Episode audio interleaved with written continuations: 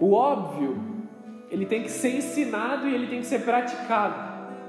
Às vezes o que é óbvio para uns é mistério para outros. O que é óbvio para um adulto formado, provavelmente é um mistério para uma criança nova, para alguém que está começando a sua vida. Existem certas coisas que nós deixamos em oculto, que nós deixamos de falar acreditando que é óbvio para todos, mas nós precisamos dizer aquilo que é óbvio de tempos em tempos, para que nós possamos nos movimentar e estar em constante crescimento na presença do Senhor.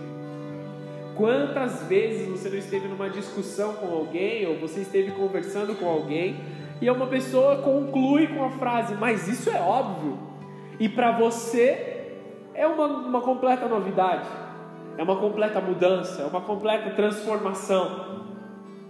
Por que, que certas palavras na presença do Senhor têm que ser continuamente ditas? E por que, que eu comentei aqui que nós precisamos ter o nosso devocional com o Senhor?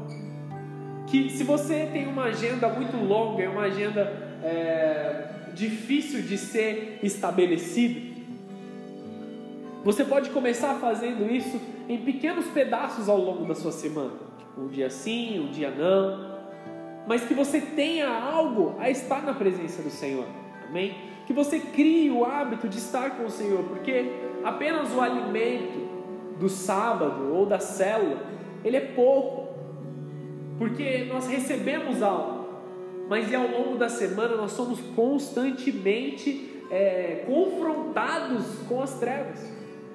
Então nós precisamos constantemente nos lembrar do leite espiritual. Como bebês, como pequenos, na presença do Senhor, deitados no colo do Pai, nós precisamos ansiar pelo leite espiritual, por aquilo que nos dá vida, por aquilo que nos é básico, mas nos mantém ativos, nos mantém queimando, cheios da glória de Deus. Somos morada de Deus, amém? Nós somos o tabernáculo do Senhor o tabernáculo do Senhor aqui na terra. Muitas vezes na palavra de Deus você vai ouvir o Senhor dizendo que Ele não habita em templos construídos por mãos humanas. Deus não habita na casinha, no templo, casinha.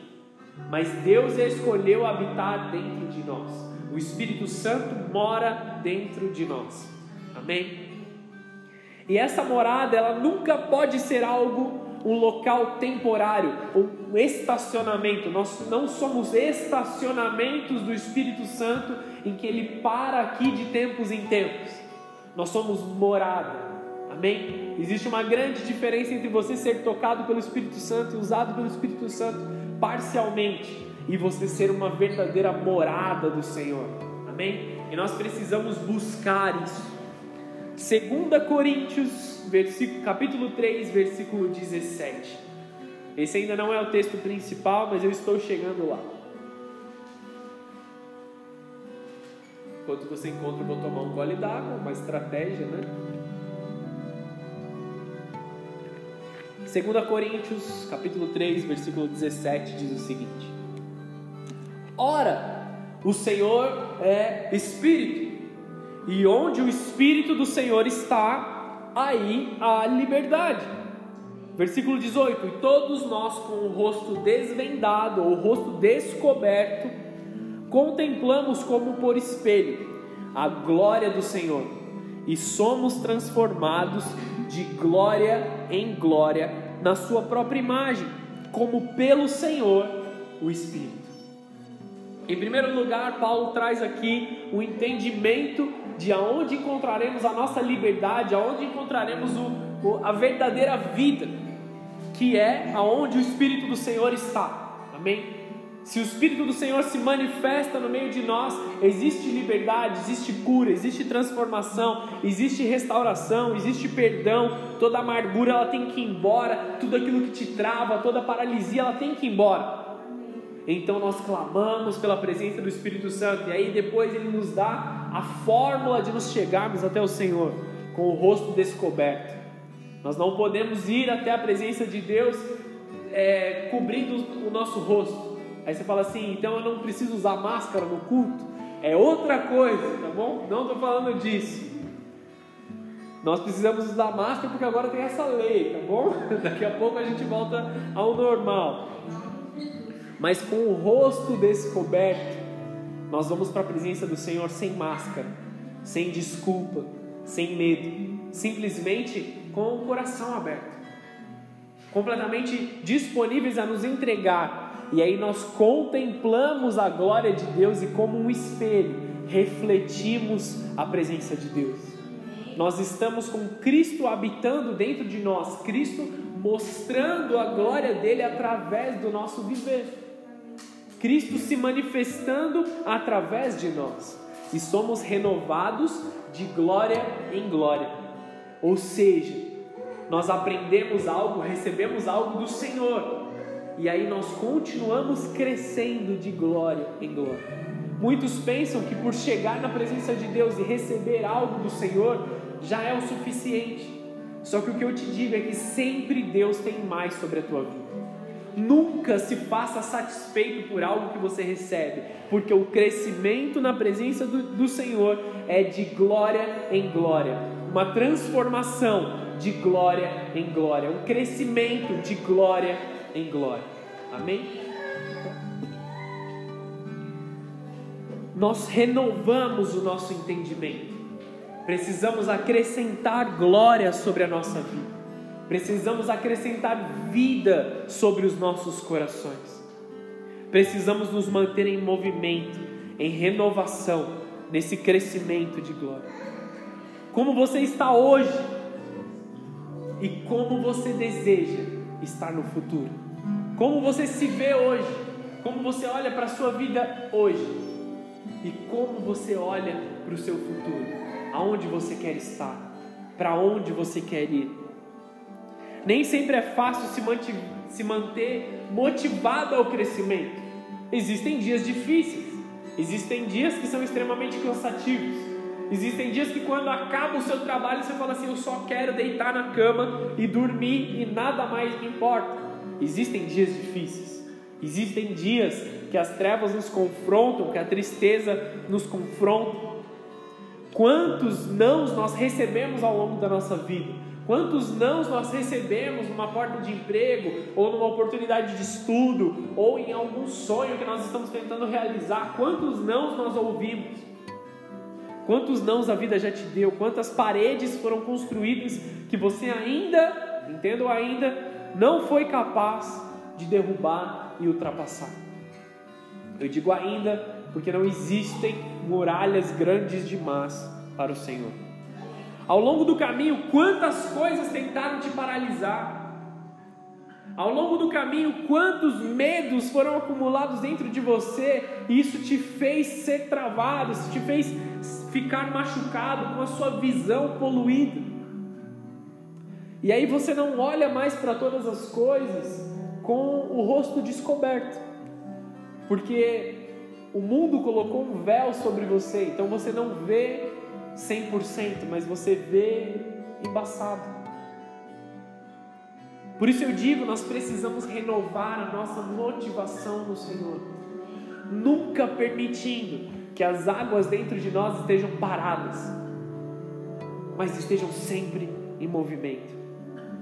Muitos ao longo da caminhada vão se cansando e se tornam exaustos, mas nós somos renovados pelo Senhor.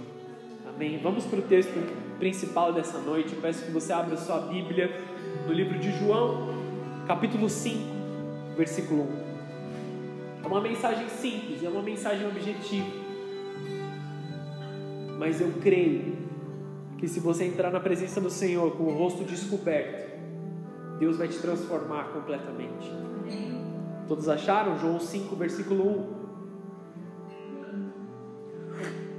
Depois disso havia uma festa entre os judeus e Jesus subiu a Jerusalém.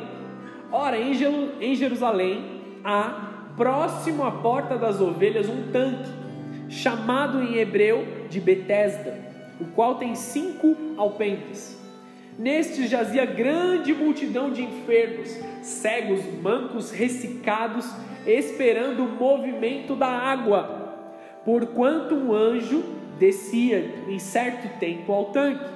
Ele agitava essas águas. E o primeiro que ali descia, depois do movimento da água, sarava de qualquer enfermidade que tivesse. Estava ali um homem que havia 38 anos. Repita comigo: 38 anos. Quem aqui ainda não tem 38 anos de idade? Levanta a mão. Uma boa maioria. Todo mundo. De repente todo mundo levantou a mão.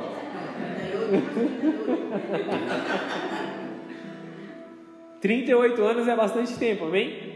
Vamos combinar. Não de idade. O pessoal já vai me apedrejar aqui depois dessa mensagem.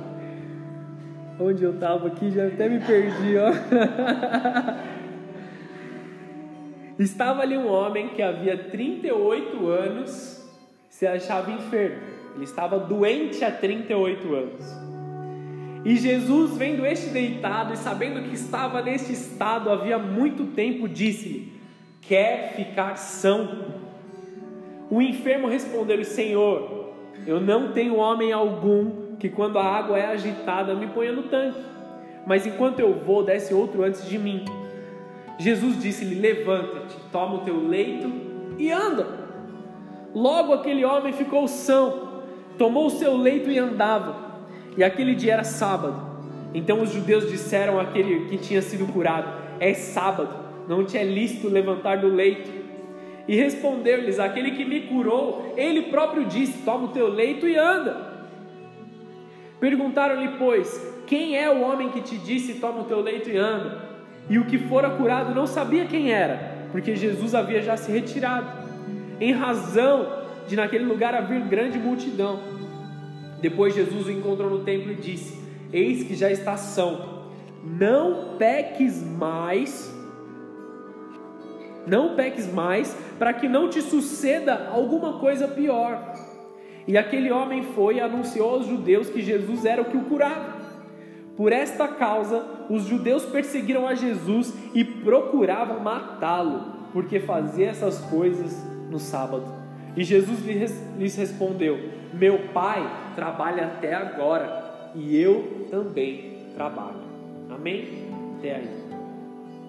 O que representa esse tanque de Betesda para o mundo? A religiosidade. Alguns estão procurando se conectar com o Senhor, porque afinal era um anjo do Senhor que vinha até aquele lugar. Era um anjo da parte de Deus que operava milagres segundo a vontade do Senhor. Ele trazia o movimento das águas, aquelas águas se tornavam águas de cura. Mas para o mundo, esse tanque ele se tornava algo que não era para se conectar com o Senhor, era apenas para um alívio momentâneo uma religiosidade, como nós chamamos. Nós podemos até traduzir como velas, santos, fontes do desejo, amuletos, signos, horóscopo ou lugares especiais, lugares que nós achamos que tem algum tipo de conexão a mais. Quando na verdade não era essa a vontade do Senhor para aquele homem. A Bíblia diz que muitas pessoas estavam ao redor do tanque. Muitas pessoas estavam à espera de um milagre, estavam à espera de alguma coisa diferente para a vida delas, à espera de uma transformação, e esse homem estava lá há 38 anos no mesmo lugar, esperando, somente esperando. O lugar do tanque ele ficava próximo ao lado, ele ficava ao lado, na verdade, a porta das ovelhas. A religiosidade é muito fácil de confundir com a fé verdadeira. Com a porta das ovelhas é a própria igreja, é onde nós encontramos o Senhor Jesus, é onde nós encontramos a glória de Deus. Ela ficava ao lado da igreja. Nós não podemos nos confundir com as coisas passageiras, as coisas mundanas, as coisas da religiosidade com aquilo que é de Deus verdadeiramente. Toda dádiva, toda boa dádiva e todo dom perfeito vem de Deus. É o que está escrito em Tiago 1, versículo 17. E aí nós temos que nos perguntar: tudo que é bom vem de Deus? Tudo aquilo que nos causa algum tipo de prazer ou algum tipo de alegria viria de Deus. toda boa dádiva e todo dom perfeito. Apenas aquilo que é perfeito nos traz bênção, e nos traz transformação, nos traz uma melhora de vida, nos usa para transferir vida para as outras pessoas. Mas tudo aquilo que muitas pessoas consideram bom e prazeroso e é momentâneo em muitas partes não vem do Senhor. A porta das ovelhas é a igreja, o tanque é o mundo. O mundo, de tempos em tempos, é agitado pelos enviados de Deus, mas a igreja ela está em constante movimento na presença do Senhor. Você entende a diferença entre uma coisa e outra? Nós não encontraremos esse movimento a todo tempo fora da igreja. Nós não encontraremos o crescimento que nós esperamos espiritualmente falando fora da igreja. E aí, de novo, não é sobre o templo físico, a casinha, é sobre a comunhão dos santos é sobre a comunhão dos filhos de Deus. Se nós mudarmos desse lugar e formos para outro lugar, continuará sendo igreja onde nós estivermos, porque nós estamos em comunhão. E esse lugar pode não ser uma igreja no futuro se a gente sair daqui, fisicamente falando. A igreja é onde estão os santos trazendo a presença do Senhor. Nós somos os santos. A Bíblia diz que você é santo. Isso te chama a atenção, você pode encontrar um pouco mais do que Deus espera de você na palavra. Escute a, a mensagem do sábado passado. O que o Senhor vê sobre você. Não dá tempo de eu voltar nesse assunto nesse momento. Mas o Senhor te vê como um dos santos dele. As águas do tanque têm que ser movimentadas, tá bom? As águas do tanque elas têm que ser movimentadas para que algo aconteça. O mundo tem que ser movimentado para que algo aconteça. As águas que estão lá fora, elas vão ficar paradas, a não ser que um anjo do Senhor faça algum tipo de movimento. A palavra anjo significa enviado de Deus, ou aquele que fala em nome do Senhor. Deus envia pessoas para falar em nome dele, assim como o anjo foi enviado para falar com Maria sobre a vinda de Cristo. Esse anjo ele foi enviado para movimentar essas águas do tanque e para trazer uma bênção da parte do Senhor. O pastor no livro de Apocalipse, o pastor das igrejas, ele é chamado do anjo da igreja. Como que se diz em Apocalipse, meio que traduzindo, diga ao enviado de Deus para a igreja tal que fale isso, isso, isso. É isso que diz em Apocalipse. Diga ao anjo da igreja tal sobre isso. Nós nunca podemos ficar parados, nós devemos estar em constante movimento, constante crescimento. Isso não quer dizer que você não precisa, não vai ter o seu dia de descanso. O que na sua vida está hoje parado? Está hoje estagnado? O que da sua vida você já se acostumou? O que você simplesmente olha para uma situação ruim e você dá com os seus ombros? Na nossa nosso horário vago, ultimamente a gente tem assistido um programa sobre arrumação na televisão coisa de casal, entendeu? e a gente estava assistindo um programa de, sobre organização. E fala de coisas extremas. A gente sempre acha que a gente é desorganizado, que a nossa casa é desorganizada. Quando eu comecei a achar esse programa, assistir esse programa, eu me senti numa paz que vocês não têm ideia. Minha casa é extremamente organizada. Comparando com as pessoas que estavam lá na televisão. E aí tem uma mulher lá que ela ensina um método novo de organização. Pessoas contando relatos sobre que a vida delas e a casa delas estavam uma bagunça. Sabe aquelas pilhas de coisas, uma em cima da outra, assim, você nem sabe o que mais tem lá? Contando que por anos estavam essas pilhas de coisas na casa. E a mulher ensina como organizar, como fazer as coisas. É um programa bem legal, depois eu, eu falo para vocês qual é. Enfim, o que, que quer dizer? Muitas pessoas se acostumam com a bagunça. Se acostumam com algo que parece intransponível. Uma montanha que foi colocada dentro da sua própria casa que você não consegue vencer. E eu estou falando de uma bagunça física, mas você pode entender isso para sua área profissional, para sua área sentimental. O que na sua vida está parado, que você não consegue romper, que você não consegue seguir em frente, que você simplesmente se acostumou que será assim para o resto da sua vida? Você não gosta, você não acha que, está no, que é normal, você sabe o que você tem que fazer para mudar, você sabe o que você tem que fazer para melhorar, para crescer nisso. Hoje tem muitas pessoas aqui que estão em vias de fazer um casamento. Tem dois casais aqui que estão se preparando para casar. E eles simplesmente não se acomodariam em ficar noivos para o resto da vida. Entende? Simplesmente vão fazer de tudo para que o casamento aconteça. Porque o Senhor colocou isso no coração deles. Entende? Se nós simplesmente nos acostumássemos, que tipo de vida nós levaríamos? Que tipo de vida nós levaríamos se nós não dessemos o próximo passo? Será que é isso que o Senhor espera sobre as nossas vidas? Devemos realmente nos acostumar e nos acomodar com aquilo que a gente não consegue vencer, com aquilo que nós achamos que nós somos ou que disseram que nós somos? Ou nós devemos causar uma transformação?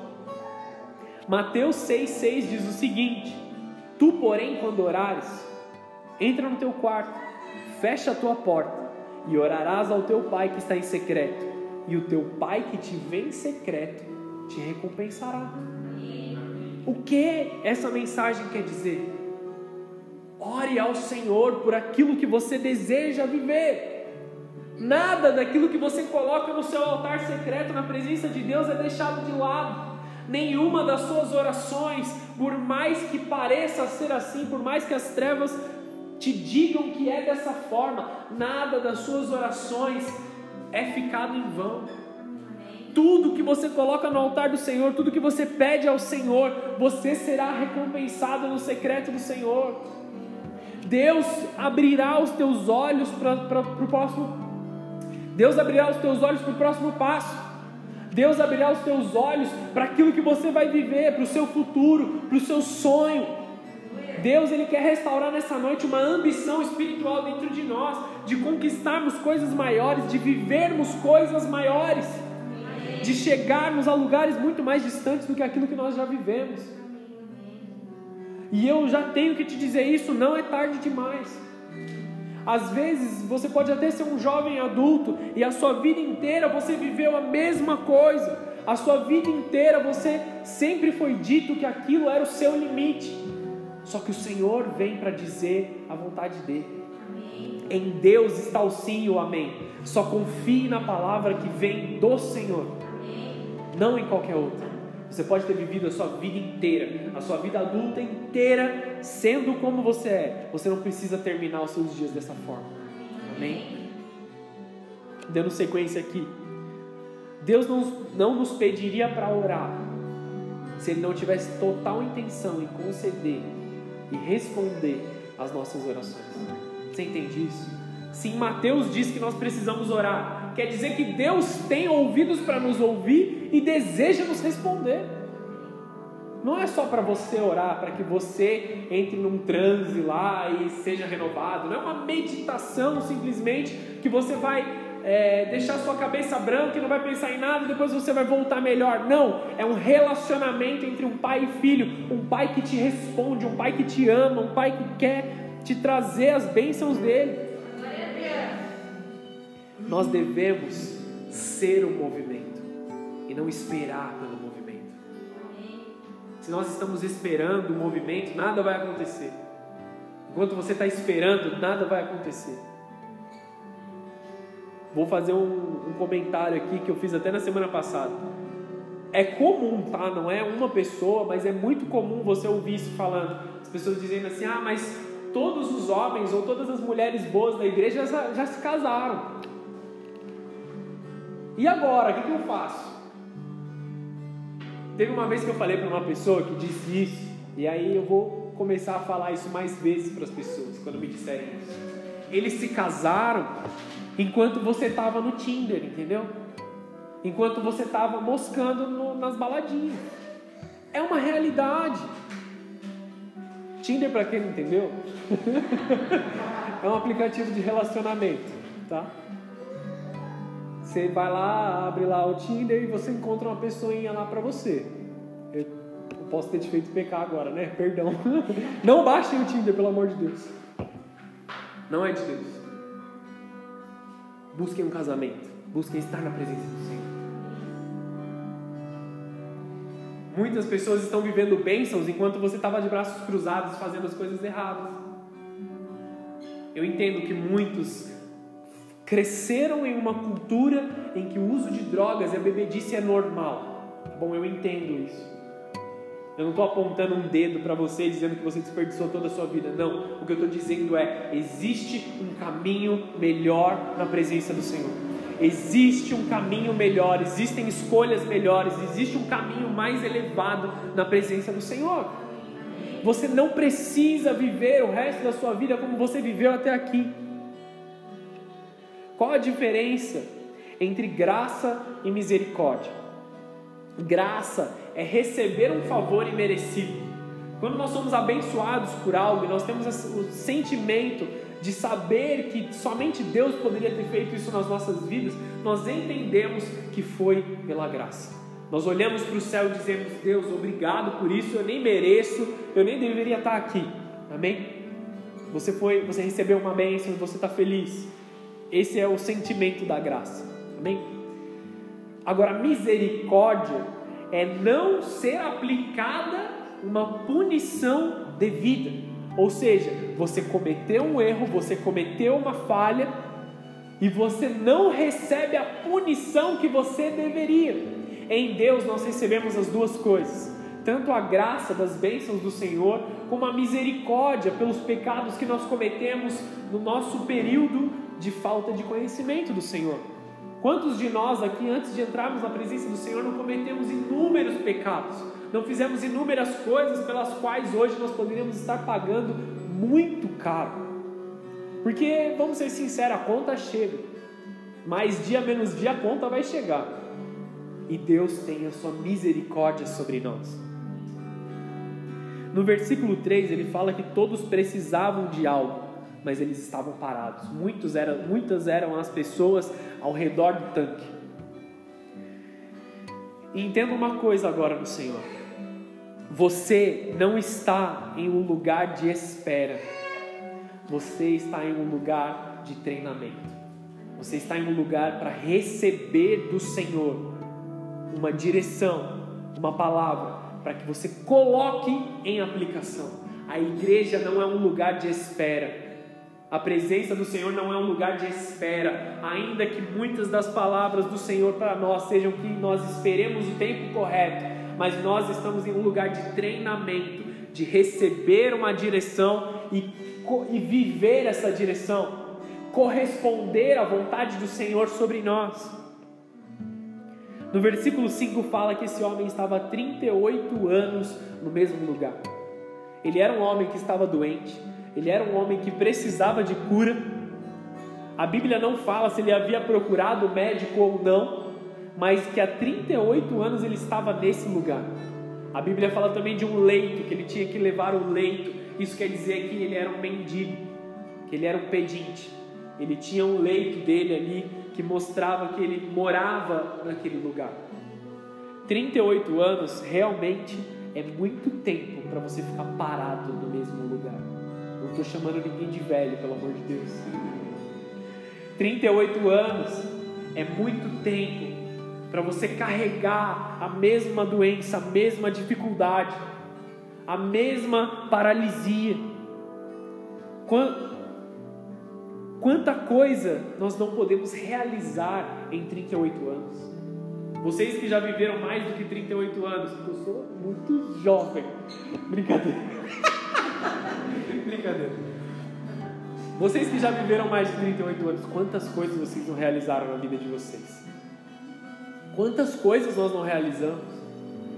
Nos meus anos de idade, desculpa, eu não vou fazer mais piada. Nos meus anos de idade, eu considero que eu realizei muitas coisas.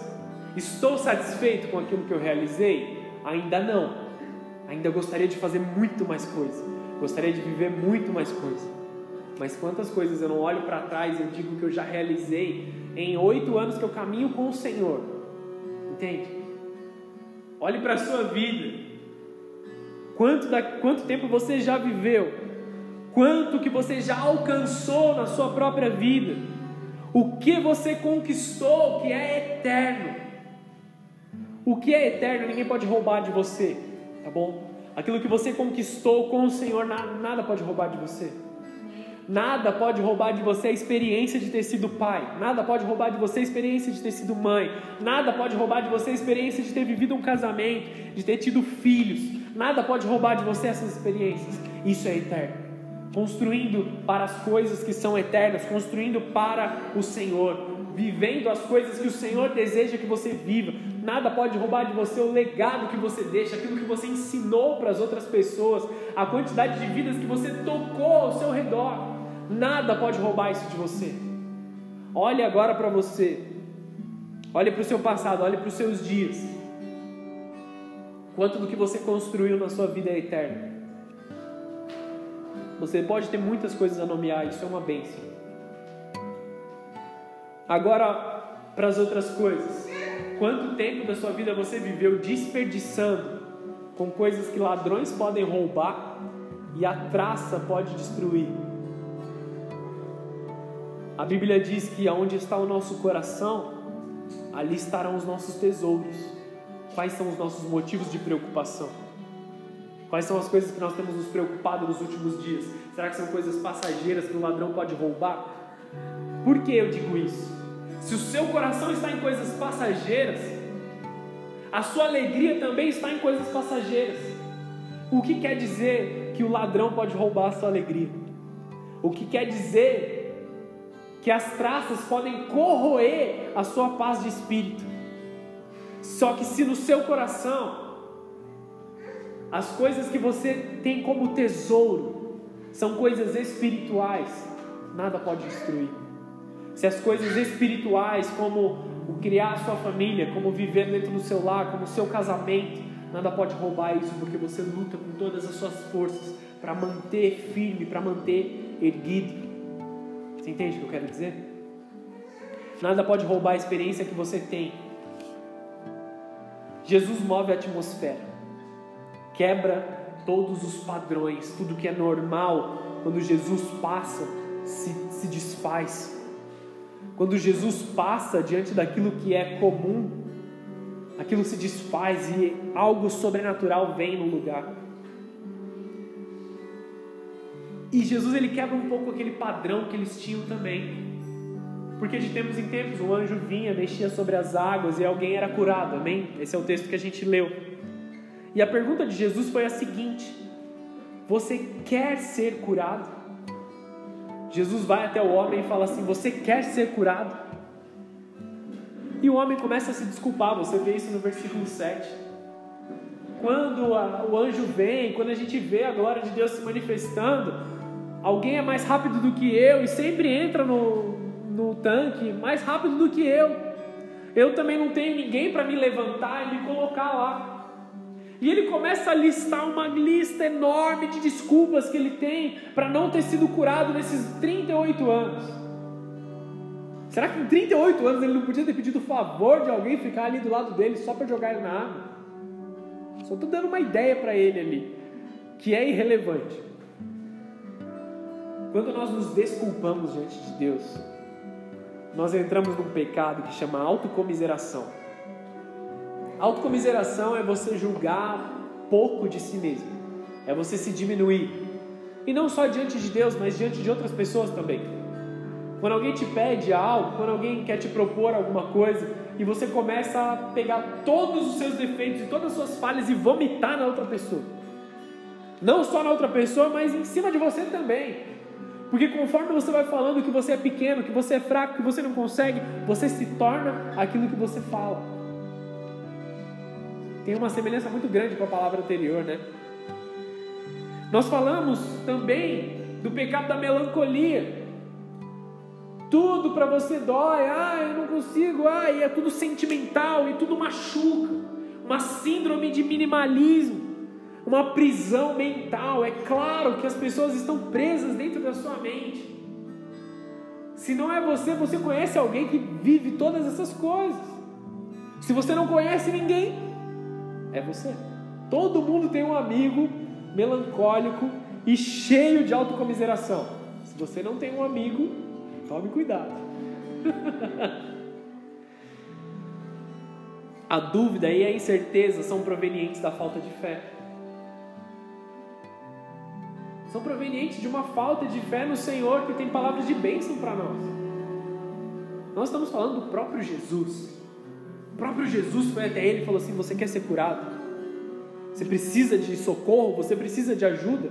Jesus é o seu socorro. Mateus 11, versículo 28. Vinde a mim, todos os que estáis cansados e sobrecarregados e oprimidos, e eu vos aliviarei. Tomai sobre vós o meu jugo, e aprendei de mim, que sou manso e humilde de coração, e vos encontrareis descanso para as vossas almas, porque o meu jugo é suave e o meu fardo é leve. Aqui fala do ensino de Jesus, do viver na presença de Jesus. É suave, é leve, você encontra descanso. Quando você está oprimido, você encontra alegria, você encontra paz. Quando você está cansado, você encontra o verdadeiro descanso. E eu tenho uma pergunta aqui que vale uma nota no Enem. Esse homem chegou a entrar no tanque. Esse cara nunca pisou dentro do tanque. Não. Porque quem vive com Jesus quem caminha com Jesus não está dependente de uma loteria da vida, de um momento oportuno das coisas darem certo. Jesus foi até ele e falou assim: Você quer ser curado? Quando ele, se, quando ele entendeu que Jesus tinha todo o poder para curar a vida dele, ele simplesmente disse sim, ele simplesmente se entregou, ouviu a palavra profética: levanta, pega o teu, o teu leito e sai daqui, e anda, vai embora, sai desse lugar ele teve fé nessa palavra, se levanta, pega o leito dele e vai embora. Porque o tanque não importa mais para ele, a espera não importa mais para ele, porque Jesus cruzou o caminho desse homem. Você precisa entender quando Jesus está cruzando o seu caminho, quando Jesus te pede algo, quando Jesus te dá uma palavra. Se existe algo nesse momento queimando no seu coração, é a vontade de Deus para a sua vida, é o que Deus está falando para você. Não exclua essa palavra, não ignore essa palavra, não seja negligente com o que o Senhor está te pedindo. As palavras de Jesus são: levanta, toma o teu leito e vai embora. Ele falou para um homem que não conseguia andar. Jesus quer resgatar a ambição dentro de nós. E eu não quero que você confunda ambição com ganância. Vamos esclarecer as coisas. Ganância é o querer as coisas que a que a traça destrói, os ladrões podem roubar. É, é meu, meu, meu. Eu quero muitos carros, eu quero muitas casas, eu quero muito dinheiro, muita roupa. Meu, meu, para mim. Eu quero isso para mim. Isso é ganância. Independente do que o outro vai acontecer, independente se eu tenho que passar o, puxar o tapete, se eu tenho que roubar, se eu tenho que matar, independente do que aconteça, isso é ganância. Ambição é eu vou viver a vontade do Senhor, eu vou viver a bênção do Senhor Ambição também é dom do Senhor, tá bom? Eu vou viver isso para que eu mude a minha vida, nunca estando satisfeito com aquilo que eu conquistei, grato, mas não satisfeito. Eu sou grato por tudo aquilo que Deus me deu, mas eu consigo, continuo olhando para o alvo, continuo prosseguindo para um prêmio mais elevado na presença do Senhor sendo fiel no pouco que o Senhor me colocou, mas de olho no muito. Isso é a ambição espiritual que o Senhor quer trazer sobre as nossas vidas. Ah, mas eu já vivi muito, eu estou, eu estou sempre, desde que eu me conheço, nessa situação. Nunca é tarde demais para uma mudança, nem que seja uma mudança drástica. Nunca é tarde demais para você colocar as coisas em ordem.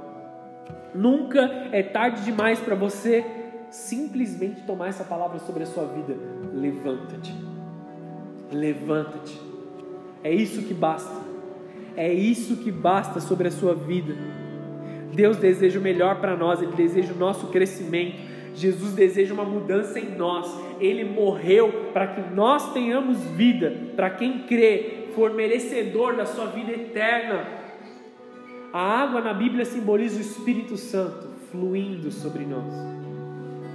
O tanque de Betesda significa casa da misericórdia, ou casa da água que flui. Jesus espera que a gente flua no Espírito, que nós sejamos como águas agitadas que curam ao nosso redor. Aonde nós estamos, nós temos poder suficiente para transferir a cura do Senhor, para transferir a paz do Senhor, para livrar pessoas, muitas pessoas, das suas cadeias mentais. Muitas pessoas estão enjauladas dentro da sua própria mente. E você tem a chave para abrir isso. Com as suas palavras de bênção, com as suas palavras de amor, com a presença de Jesus que está dentro de você, você consegue tirar essas pessoas de dentro do seu bloqueio mental. E é exatamente o que o Senhor Jesus está fazendo com você nessa noite. Todos vocês que estão se sentindo amedrontados por alguma barreira, paralisados por alguma situação, Deus está te dizendo: existe uma oportunidade. Queres ser curado? Essa é a pergunta do Senhor. Você quer ou você não quer? Não importa as desculpas que você tem, você quer ou você não quer? Não estou falando aqui de, de coisas de coaching e tal, assim, o poder da vontade e tal, não é isso. O que eu estou falando é de fé. Você tem fé suficiente, você quer fazer, você quer chegar lá, você quer conquistar.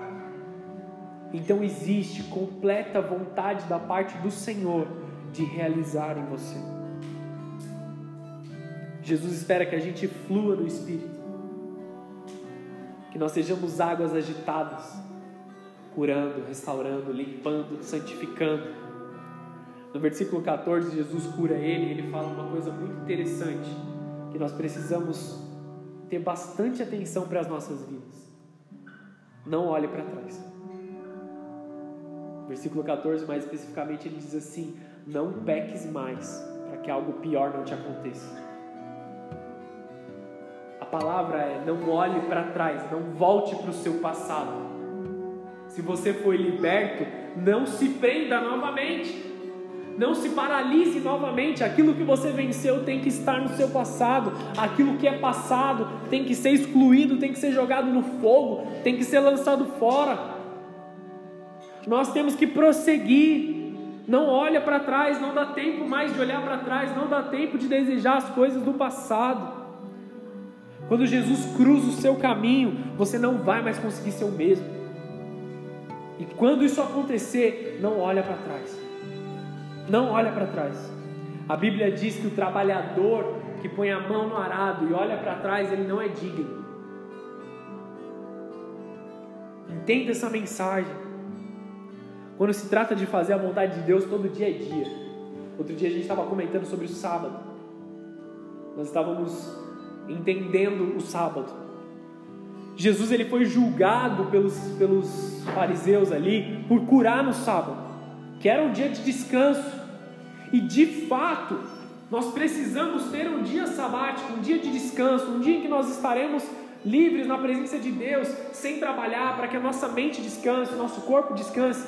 É necessário que nós vivamos isso, amém? É necessário que nós tenhamos um dia consagrado ao Senhor. Coincidentemente, nosso culto é no sábado aqui, na Bola de Neve.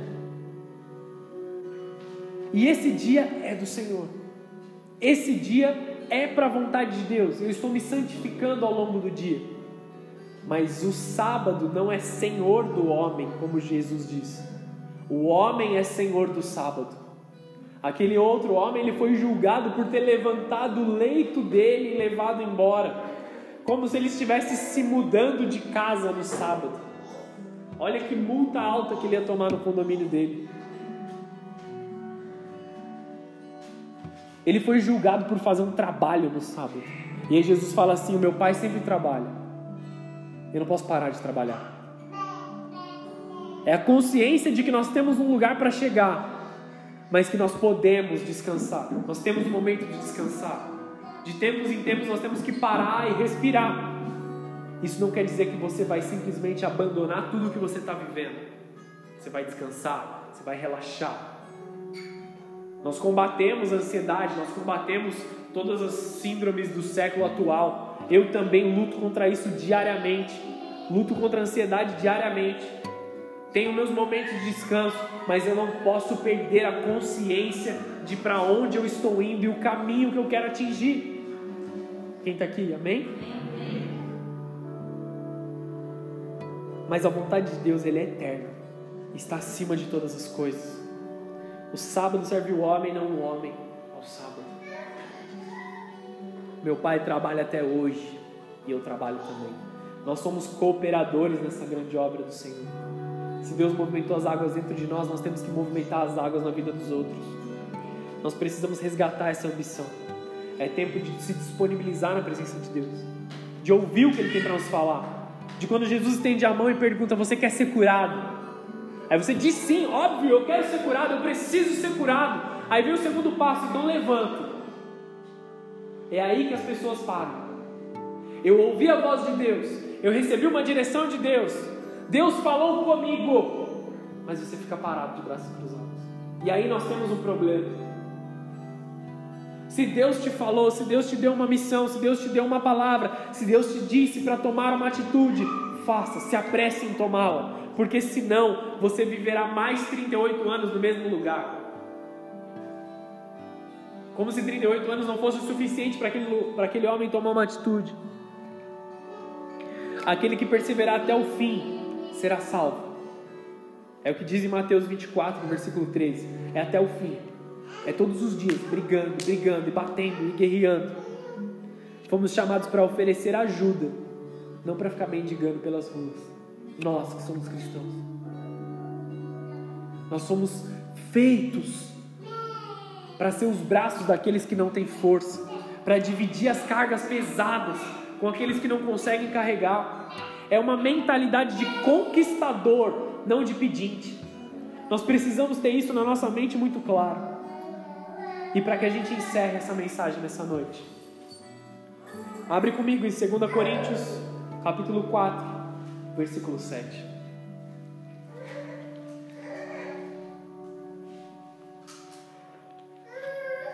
Quem achou diz amém? 2 Coríntios 4, 7 diz o seguinte: Temos, pois, esse tesouro em vasos de barro para que a excelência do poder seja de Deus e não de nós. Em tudo nós somos atribulados, porém não desamparados. Desculpa, em tudo somos atribulados, porém não angustiados, perplexos, mas não desanimados, perseguidos, porém não desamparados, abatidos, porém não destruídos, levando sempre o nosso corpo morrer de Jesus, para que também a sua vida se manifeste em nosso corpo. Porque nós que vivemos somos sempre entregues à morte por causa de Jesus, para que também a vida de Jesus se manifeste em nossa carne mortal, de modo que em nós opera a morte, mas em vós opera a vida. Em nós opera a morte das nossas vontades, das nossas fraquezas, das nossas dificuldades, para que em outros opere a vida. Um dos meus versículos favoritos é o que vem no versículo 16. Pula alguns versículos aí. Esse é um dos textos que me chama mais atenção de 2 Coríntios 4. No versículo 16 diz assim: Por isso nós não desanimamos. Pelo contrário, mesmo que o nosso homem exterior se corrompa, contudo, nosso homem interior se renova de dia em dia porque a nossa leve e momentânea tribulação produz para nós um peso de glória acima de toda a comparação. Não atentando nós às coisas que se veem, mas naquelas que não se veem, porque as que vêm são temporais, as que não se veem são eternas.